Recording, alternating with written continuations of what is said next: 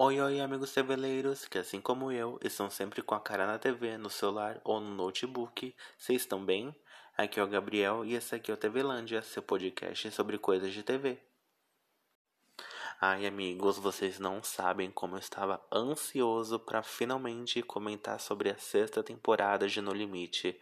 Quem me conhece sabe que eu amo Survivor e estava ansioso para o No Limite voltar para o Brasil.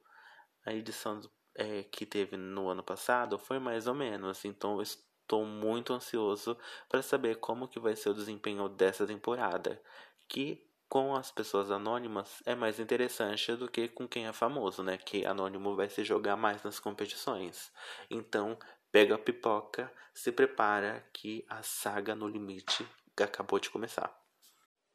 O vencedor dessa temporada leva 500 mil reais para casa, que é um bom prêmio, né? Comparado com um reality que a pessoa passa pouco tempo é, no espaço determinado. Não é igual Big Brother que fica três meses, né? A pessoa só fica um mês jogada aí no meio do mato. A competição ela começou então desse modo. Foi o Fernando Fernandes, que ele estava vindo de, de um avião, né? Tinha acabado de pular e os participantes estavam chegando em barcos separados. Tinha um barco só para mulheres e um barco só para os homens. Dentro desse barco já tinha a divisão de cores, onde a gente via pessoas com roupas azuis e pessoas com roupas amarelas. Mas ainda não estava definido qual era o nome das tribos, não tinha falado ainda a, o barco ele ficava um pouco longe da, da terra. Então, o primeiro passo já para os participantes era pular na água e chegar na terra. Já nesse comecinho, a gente consegue identificar é, duas coisas que tanto os participantes masculinos como as participantes femininas da equipe azul tiveram um desempenho muito melhor nesse primeiro percursinho, né? Que o desafio começou ali. Você tinha que pular e tinha que chegar até a borda bem. E deu para ver que a equipe azul conseguiu chegar todo mundo bem, sem nenhum perrengue. E ainda teve participantes da equipe azul que ajudou alguns participantes da equipe amarela. Dá para ver que no físico, então a equipe azul já se destaca. Chegando todo mundo na Terra, o Fernando Fernandes fala a apresentação, né? E revela o nome das equipes. Eles tentaram trazer as origens do No Limite, então buscaram lá da primeira temporada para fazer a mesma nomeação. Então, mais uma vez, o No Limite vai ser dividido por Tribo Sol e Tribo Lua. Eu, particularmente, gosto assim, porque na temporada passada, as tribos tinham nomes muito difíceis de decorar, então para gente de casa, para o público, ficava complicado acompanhar pelo nome. E agora, Sol e Lua é bem facinho, então você consegue lembrar que a equipe Sol é a equipe amarela e a equipe Lua é a equipe azul. Aí, depois que foi revelado, os participantes se juntaram para os tapetes da determinada tribo. Aí os participantes da equipe Lua são. Amigos, recorrendo às informações do site da Globo, eu vou fazer uma breve descrição de cada integrante. Então, eu vou começar falando pela tribo Sol. A tribo Sol, a primeira participante é a Andrea. A visão e resiliência dos, das atletas podem ajudar e muito nos desafios de No Limite. Esse é o plano de Andrea Bertoldo, de 31 anos, natural de Maceió.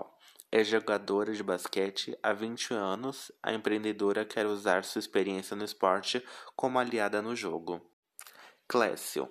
Faltando pouco para a estreia do No Limite, e se tem uma coisa que nossos participantes vão precisar é ter é coragem, e pelo visto, essa parte já está garantida para Clécio Barbosa. Aos 44 anos, é natural de Jaboatão, em Pernambuco. Clécio é engenheiro civil e trabalha com segurança de barragens. Flávia, 42 anos, foi jogadora de vôlei e é massoterapeuta.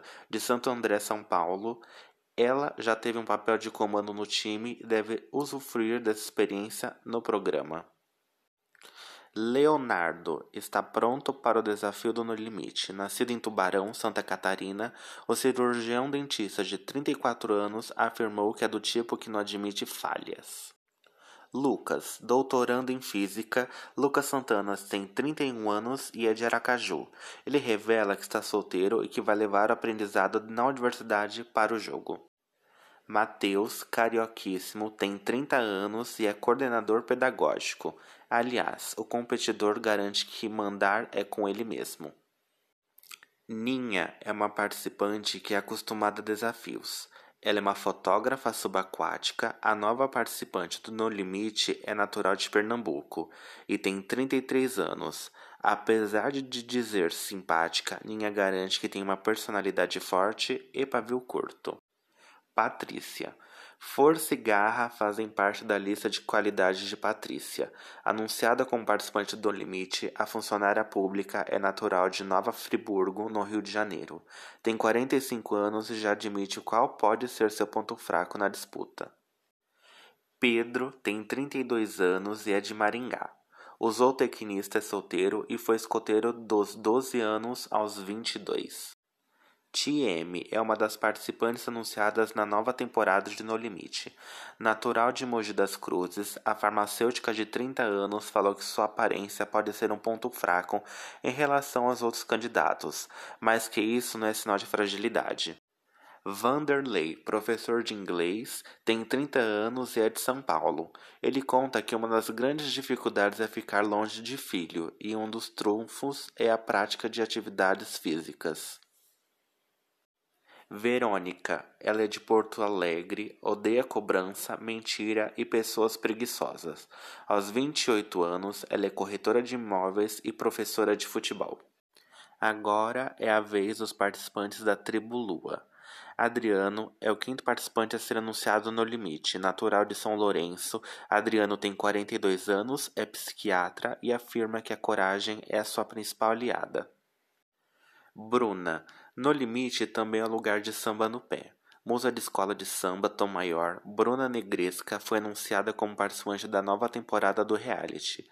Bruna tem 32 anos, é de São Paulo capital e se formou em educação física. Charles, de Angra dos Reis, começou a trabalhar cedo para ajudar os pais em casa. Atualmente, aos 29 anos, é estudante de doutorado em uma universidade europeia. Daiane. Com apenas 26 anos, Daiane mostra muita garra para encarar o No Limite. Anunciada como participante, a professora de Belfort Roxo e diz que uma das suas vantagens da competição é não ter medo de nada. Guza é chefe da Polícia Rodoviária Federal e mora em Salvador. Ela revela que passou por uma impressionante transformação física e pode deixar muito participantes para trás. Ipojucan tem 29 anos e mora em Minas Gerais. O artista circense aproveita para já dar um recado. Sou ariano, sou uma pessoa quente. Janaron, do povo Pataxó, na Bahia. Janaron tem 27 anos, é monitor pesqueiro e tatuador. Ele conta que não perde o contato com a terra, a natureza e está com o pé no chão. Camila, de Rondônia, tem 30 anos e é biomédica. Ela conta que não tolera grosseria gratuita, mas isso não vai tirá-la do foco da competição. Roberta tem 38 anos, é gerente de trade marketing. A carioca entrega que o seu jeito incisivo de falar costuma irritar as pessoas. Ela afirma ainda que pratica esporte desde os seis meses de idade, quando começou a nadar e nunca mais parou. Rodrigo, o que faz uma pessoa mudar de vida? Para Rodrigo, participante de No Limite, o ponto de virada foi o nascimento dos filhos. Natural de Foz do Iguaçu, no Paraná, o participante tem 45 anos. Shirley, de Brasília, tem 51 anos e é professora de educação física. Ela é casada há 30 anos e mãe de dois filhos. Conta que a família inteira é de cangaceiro e promete chegar com tudo. Vitor, é um dos participantes do No Limite. Com 27 anos, o jovem é de Goiânia, é redator público. Decidido a ganhar o reality, Vitor garante que é capaz de qualquer coisa para chegar à final. Essas descrições elas estão no site da Globo e são descrições meio genéricas, né? Só para dar um gostinho de como são os participantes. A gente só vai conseguir descobrir como eles são de verdade mesmo assistindo reality, porque as únicas informações aqui que a gente consegue ter com firmeza e clareza é nome, onde mora profissão e idade. O resto a gente vai descobrir tudo na hora, gente. As duas tribos receberam um mapa para caminhar para ir ao próximo ponto onde ia ser realizado a primeira prova do programa. Nessa caminhada é importante para as pessoas começarem a tentar se conhecer um pouquinho, porque elas vão realizar uma prova. Então a gente precisa pelo menos um pouquinho de interação, um pouquinho de entendimento entre elas.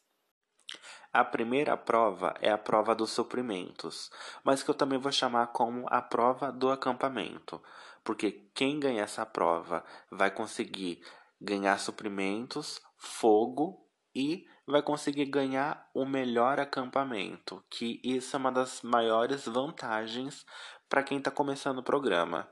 A gente precisa entender que estrategicamente você quer estar tá no melhor, né? Então é muito importante você se dedicar nesse. Como que é a prova? Os participantes devem nadar até uma plataforma e na plataforma devem colocar na caixa tudo o que achar necessário para sobreviver.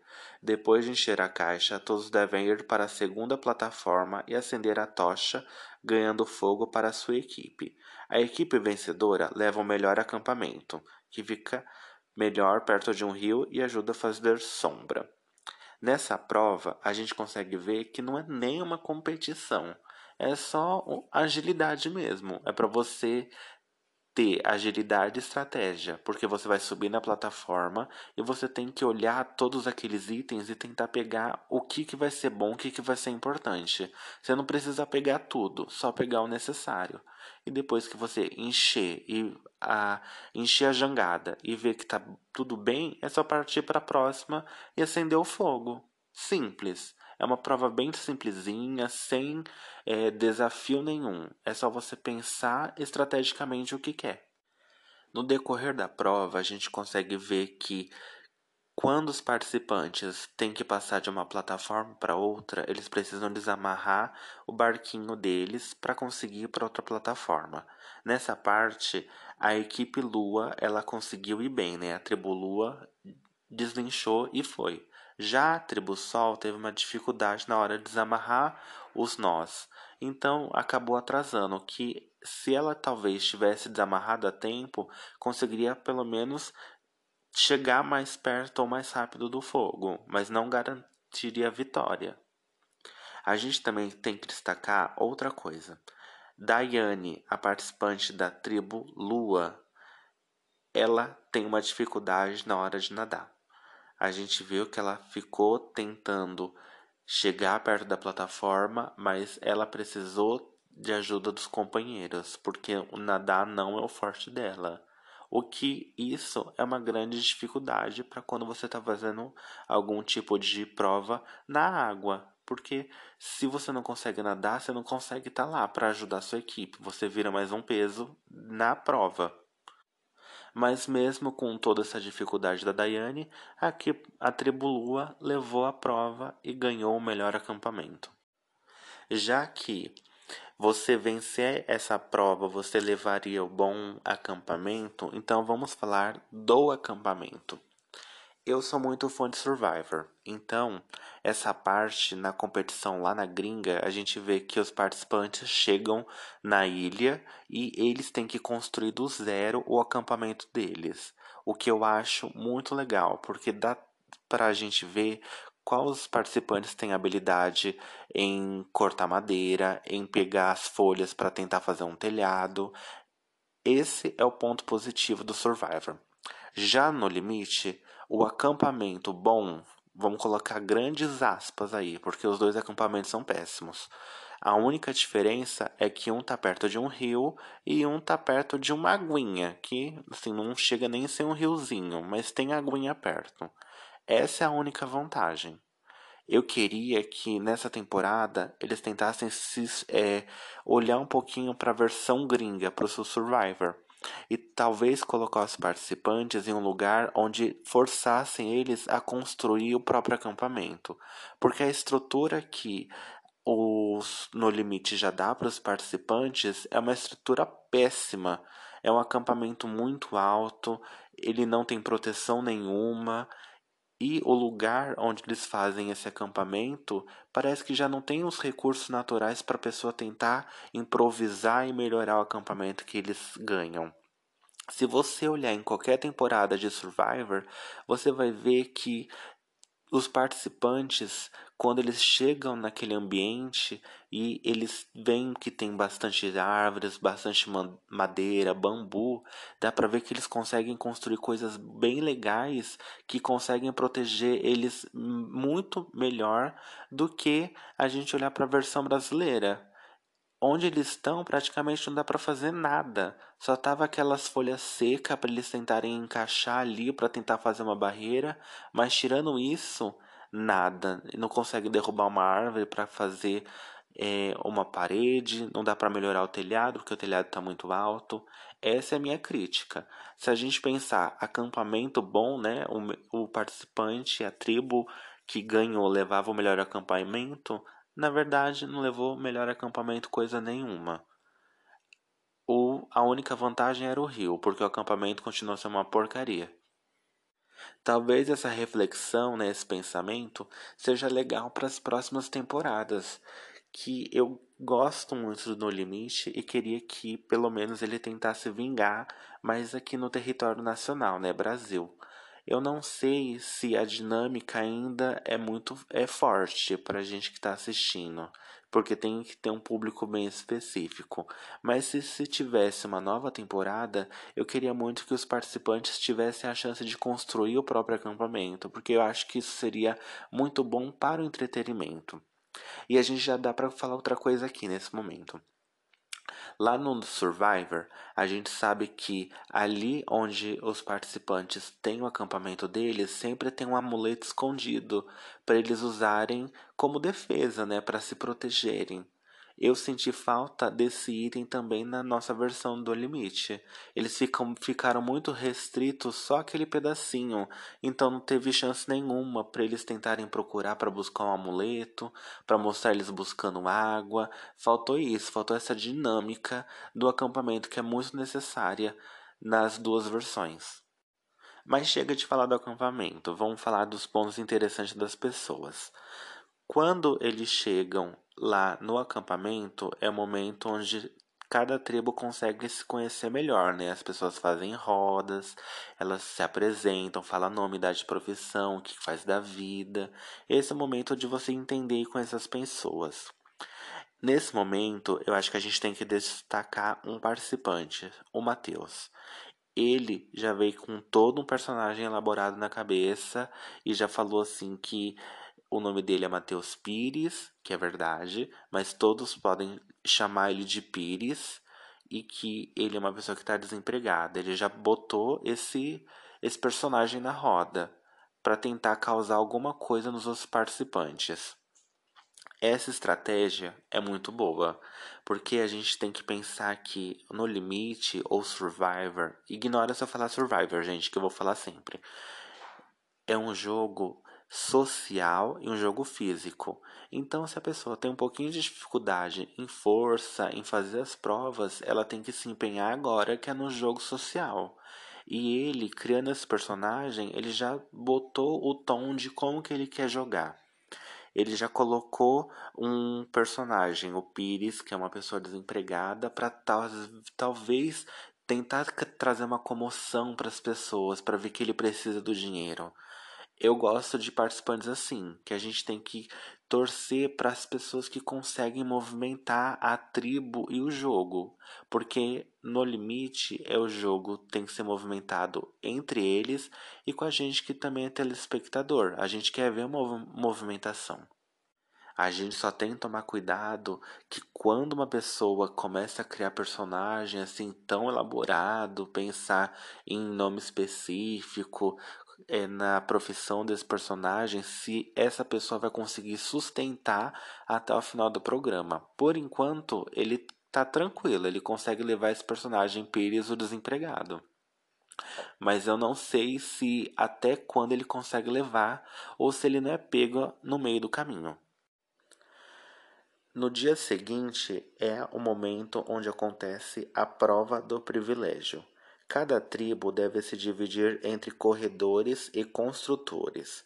Os construtores vão montar os obstáculos para que os corredores atravessem até a plataforma final.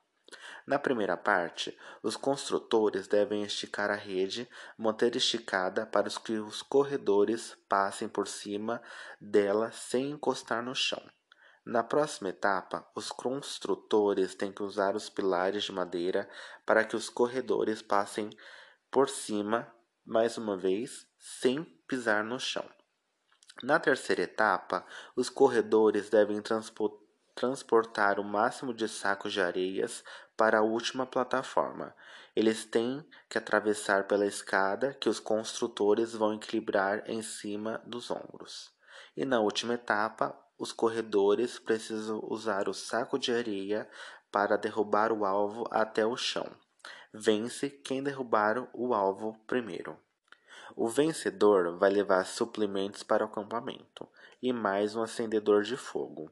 O perdedor vai levar uma versão um pouco menor, mais enxutinha dos suprimentos e sem o fogo.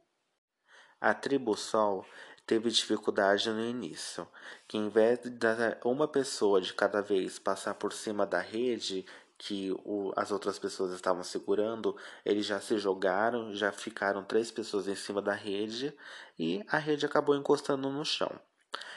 Por a tribo Sol já ter se atrapalhado naquele momento, eles acabaram dando uma vantagem pequena já para a tribo Lua, para conseguir passar melhor na segunda etapa. Na segunda etapa, a equipe Lua ela já tem a vantagem, né, que ela já está na frente. E como nessa segunda etapa os participantes têm que passar para outra plataforma usando aquele pilar de madeira que a pessoa põe um pilar, aí você passa para o outro, vai um de cada vez. São três pilares e vai passando por todos um de cada vez, enquanto as pessoas embaixo vão movendo os pilares. Esse era o momento que a tribo Lua podia alcançar e tentar vencer né, a prova. Mas aí aconteceu que quando a Ninha da equipe Sol, da tribo Sol, já estava quase chegando na outra plataforma, ela não deu o passo certo, ela não impulsionou direito e acabou caindo. E isso fez com que ela tivesse que voltar para outra plataforma e tivesse que atravessar mais uma vez. Isso acaba atrapalhando muito a tribo Sol, porque impulsiona a equipe Lua, que a Lua vai melhor e ela consegue é, aumentar a vantagem e a liderança. Já na terceira etapa, onde os participantes têm que passar pela escada que vai estar em cima do ombro dos construtores, né, é uma ponte de escadas. A tribo Sol mais uma vez se atrapalha e mais uma vez um participante cai. Só que dessa vez é o participante Lucas. Se a Sol não tivesse esse desequilíbrio em dois momentos, ele ia conseguir chegar melhor e mais para a par a tribo Lua até a última etapa. Mas derrubar um participante na etapa anterior, derrubar um participante feio, por sinal, porque o Lucas caiu feio nessa parte acabou atrapalhando muito a tribo Sol na hora de chegar na última etapa da prova. Aí, quando antes já estão na última plataforma, o Janaron ele já pegou o que tinha que fazer e já jogou os sacos no alvo e conseguiu a vitória para a tribo Lua. Ele, por sinal, foi um jogador muito ágil, que foi, sim, uma praticamente atrás da outra, que não deu nem chance da equipe Sol, da tribo Sol, tentar vencer. A tribo Sol, mesmo tendo uma participante que é jogadora de vôlei, eles não conseguiram se entender ali na hora de construir as melhores pessoas para deixar nas melhores posições e perdeu essa chance de ter uma pessoa que costuma trabalhar com braço, com força, para a última etapa, que era jogar é, num alvo, e essa pessoa não está ali. Então faltou organização da tribo Sol. Eu acho que para essa primeira prova, eu acho que é legal a gente pensar que o que fez ganhar foi sim a agilidade da tribo Lua, mas foi também os erros da tribo Sol. Se a tribo Sol não tivesse derrubado esses dois participantes e se não tivessem colocado é, um participante melhor no final, talvez seria mais acirrado. Mas foi os próprios erros da tribo Sol que fez a equipe da tribo Lua ganhar. Depois que termina essa prova e a tribo Lua vence, todo mundo volta para o seu acampamento. E esse é o momento das pessoas falarem, conversarem, para tentar entender como que eles perderam. E é isso que a tribo Sol faz, que até levantam. Como que uma pessoa que joga vôlei não ficou no final da prova para tentar acertar o alvo? Então, esses, essas comunicações, esses errinhos de comunicação é que acabam fazendo a tribo perder. Então, é muito importante as pessoas se entenderem, se conhecerem, para você colocar as melhores pessoas nas melhores posições, para não ficar perdendo o tempo todo. E pela tribo Sol ter perdido, ela continua sem fogo. Então, na hora da alimentação, ela tem que comer coisa crua ainda. Diferente da tribo Lua, que, como ela já tem o fogo, ela consegue usar e fazer os preparos. Isso é uma desvantagem, né? Se a gente está num lugar onde já tem pouca comida, você tem que pelo menos tentar se alimentar bem com a comida que tem. E se você não tem fogo, você não consegue preparar alguns alimentos, igual arroz, Agora chegou o momento da gente falar da prova de imunidade. A tribo que vencer leva o ídolo de imunidade e a tribo perdedora vai para o portal eliminar uma pessoa. O ídolo de imunidade é um totem, né? é um, algo simbólico que representa a pessoa ter vencido. Então, como que é essa prova de imunidade? A prova ela é assim: com cocos com cores de cada tribo, vão ser lançadas na água. Todos da tribo devem nadar até o coco e colocar todos os cocos dentro de uma balsa caixa. Depois, cada tribo tem que ter dois participantes que vão ser os surfistas. Eles vão ser transportados juntos com o coco. Então, depois que todo mundo colocou o coco naquela balsa, naquela, naquele quadradão, eles têm que levar o coco até a areia. Então, ele vai ter que passar por duas estações onde vai pegar duas pessoas, essas pessoas, essas pessoas vão ser levadas em cima como tivessem surfando. Então elas vão colocar uma prancha em cima dos cocos e vão surfando até a, a terra. Chegando todo mundo na areia, os surfistas, né, essas duas pessoas, vão ter que quebrar três elementos e o vencedor vai ser a tribo que quebrar os três elementos primeiro. Nessa prova, então, quando já foi dar, dar da largada, todo mundo já saiu correndo na água para começar a separar os cocos. Então, tem os cocos amarelo e tem os cocos azuis. Nesse momento, mais uma vez, a participante Daiane da tribo Lua tem dificuldade. Como ela é uma participante que não se dá bem com água, não sabe nadar, ela acabou não indo até o lugar certinho. Ela estava indo até onde ela conseguia ficar confortável de pé ali na água. O que acaba prejudicando toda a equipe, porque não era um, dois cocos, era muito. Então precisava de todo mundo, de todo o empenho para colocar o mais rápido possível dentro da caixa para poder transportar esses cocos. E por causa dessa comunicação que ficou meio prejudicada, a tribo Lua se embananou demais nessa parte inicial. E a equipe Sol, né, a tribo Sol, conseguiu então organizar os cocos mais rápidos e colocar mais rápido na caixa. Assim, saiu primeiro para a Terra. Eles foram pegar as duas, as duas pessoas e chegaram primeiro na Terra. Quando eles já estavam chegando na Terra, né, que já estava lá bem pertinho, foi aí que a tribo Sol engatou e conseguiu fazer o trabalho delas e conseguiu vir para a Terra. Quando chegava lá na Terra, então os participantes tinham que pegar o coco e levar até a parte onde ia acertar os três alvos. Essa parte era uma distância bem considerável, então foi um momento que acabou sendo muito cansativo para as duas tribos já que começou a chover também. Então a gente pensa, tem uma distância boa entre a terra e onde está a plataforma, a plataforma que está o alvo. E a chuva já deixou todo mundo cansado, já estava todo mundo é, desanimado. O esforço físico, né, de nadar, empurrar, carregar coco para um lado, carregar coco para o outro, essa parte dava para ver que detonou o povo. Mas mesmo assim, a equipe Lua já começou trabalhando primeiro a parte de quebrar os elementos. Então, você tinha que pegar o coco e jogar e tentar acertar três elementos. Tinha até uma cama elástica ali, né, para tentar usar para acelerar, para tentar ajudar a quebrar esse alvo. E era sorte e você entender como funcionava, entender como funciona a mira. E aqui a tribo Sol foi tentando, foi tentando, e com esse tempo que ela foi tentando, ela não foi acertando, e a equipe Lua foi se aproximando cada vez mais. Com isso, a tribo Sol acabou perdendo essa vantagem de ter começado e a tribo Lua se aproximou.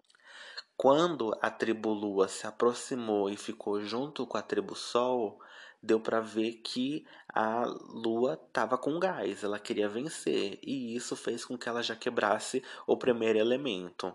Mas isso já fez a tribo Sol acordar, que logo em seguida quebrou todos os elementos e levou à prova. Talvez foi ter visto é, a tribo Lua chegar que deu esse gás para conseguir a tribo Sol vencer foi importante, porque por pouco a tribo só podia perder, porque eles já estavam demorando um tempão em tentar acertar os alvos, em jogar. Foi só com eles se sentiram ameaçados com a presença da outra tribo que a gente viu que aconteceu uma reação e eles levaram. E com isso a tribo Sol ganha a prova de imunidade, que é muito importante, porque aí você não precisa ir para o portal. Quando as tribos voltam para o acampamento depois de ter realizado a prova de imunidade, a gente vê que na tribo Lua já começa essa movimentação para tentar entender em quem vai ser o primeiro votado nesse primeiro portal. Então, os nomes que mais aparecem no acampamento é o nome da Guza e a da Daiane, por o desempenho delas. Então, são essas pessoas que acabam, acabam chamando atenção na hora da votação. E são esses nomes que são os nomes pensados para o portal. O último momento do episódio é o momento do portal, que é muito semelhante ao momento da votação lá no Survivor, onde as pessoas vão com a sua tocha para aquela roda onde está a fogueira, né, que é o portal aqui, e eles conversam um pouquinho antes para ver como que foi o jogo e depois faz uma votação, onde a pessoa ela se dirige até é, a mesa, onde lá ela escreve e enfia o voto dela dentro de um baúzinho da caixinha. É igual do Survivor e é igual aqui no, no, limite. Esse primeiro portal, a gente consegue ver que os votos eles são muito relacionados também é, com o jogo social. Porque a gente pode analisar assim, que já vou falar qual foi a contagem que o Fernando já pega pra gente e mostra. A Guza recebeu cinco votos, a Camila recebeu um voto e a Daiane recebeu seis votos. Então a Daiane ela é eliminada desse episódio. Com isso a gente consegue ver uma coisa. O jogo social ele conta bastante, porque a Guza é uma participante que o foco dela e o ponto positivo dela é na força. Mas a Daiane, mesmo ela sendo eliminada nesse episódio, o forte dela foi esse jogo social. E vamos até comparar. A Guza recebeu 5 votos e a Daiane 6. Foi por pouco. E aqui nesse primeiro episódio a gente conseguiu ver que a Daiane ela acabou sofrendo muito nessas provas com, com a água, ela não deu o melhor dela. Então, se de repente o mais um participante lá mudasse o voto e a Guza saísse, dava para ver que o jogo social da Daiane seria bem forte, que ela conseguiu meio que manipular todo mundo para conseguir ficar.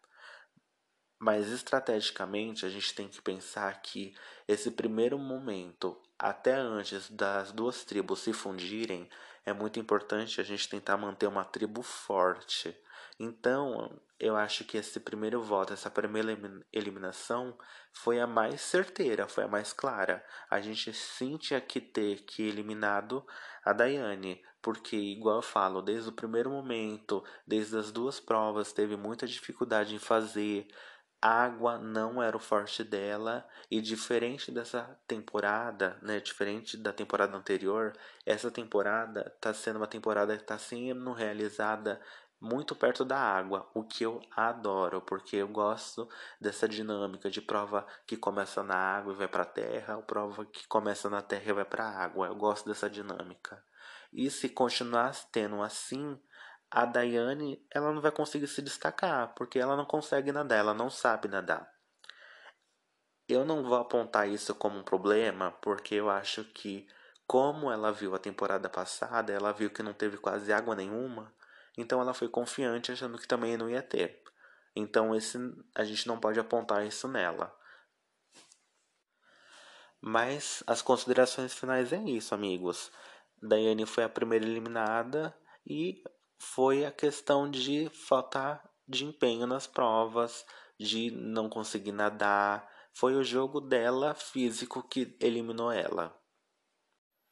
Ai, amigos, que delícia! Eu adoro Survivor, então eu também adoro No Limite. Eu vou estar sempre aqui pra gente conversar, pra gente falar, vou estar coladinho com vocês. Nas redes sociais também eu vou estar comentando, então segue lá TV Lândia. E vamos engajar, gente, que No Limite é um reality show tão bom, ele só precisa do engajamento certo. E essa temporada eu consigo ver que ela vai ser muito melhor que a temporada passada, porque agora a gente vê participantes que estão para jogar mesmo, que não tem essa desculpa de já de ser famoso. Esse povo não é famoso, então esse povo quer jogar e quer ganhar. E é assim que é bom, é assim que esse jogo tem que agir. Então, Gente, continue comigo, continue assistindo no Limite, ou na TV, ou no Globoplay. Gente, beijinhos e tchau!